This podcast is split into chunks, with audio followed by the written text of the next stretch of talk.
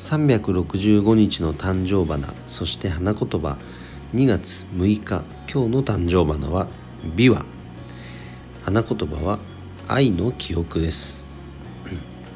えー、なんか幼い頃に、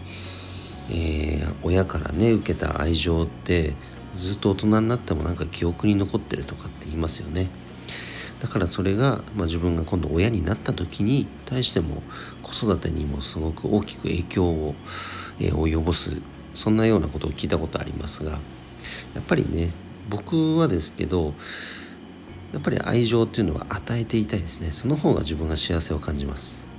まあ、ミスチル的に言えば愛は奪いでも奪うでも与えるでもなく気がつけばそこにあるものらしいですけどね、まあ、そんな愛情をね与えてあげるような与えてあげるって言ったらおこがましいか。与えられるようなそんなね素敵な一日を今日も過ごしていただきたいと思います。それでは今日も一日